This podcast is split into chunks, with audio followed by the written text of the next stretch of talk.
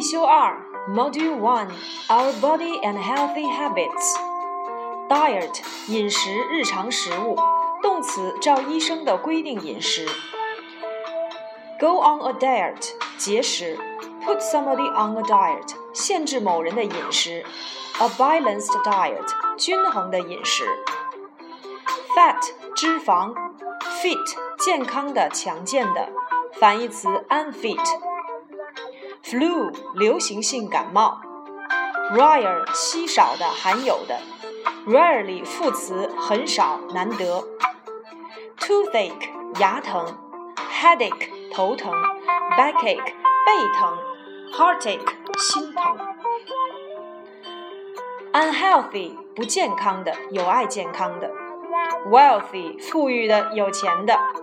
Rarely，稀少的，极少的。Rarely 本身具有否定意义。至于句首时，句子要使用部分倒装，只需把助动词或情态动词等移到主语之前即可。Proverb 谚语：anxious 焦虑的、不安的、渴望的；be anxious to do something 急于做某事、渴望做某事；be anxious about 担心；for 渴望某物；anxiously 副词焦虑的、不安的。Captain 队长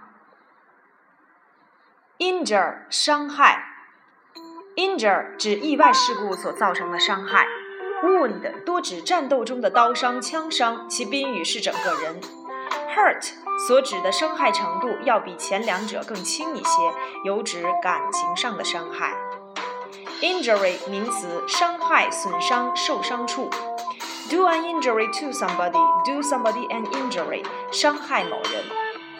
Pain 疼痛，painful 疼痛的形容词，反义词 painless 无痛的，名词 pain 疼痛痛苦。Normal 正常的一般的，反义词 abnormal 不正常的。Lifestyle 生活方式，head。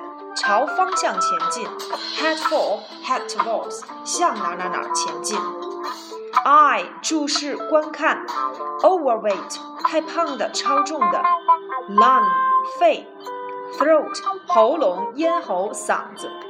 breathe 呼吸，breathe in 吸气，breathe out 呼气，gasp 喘息，pant 气喘。pneumonia 肺炎。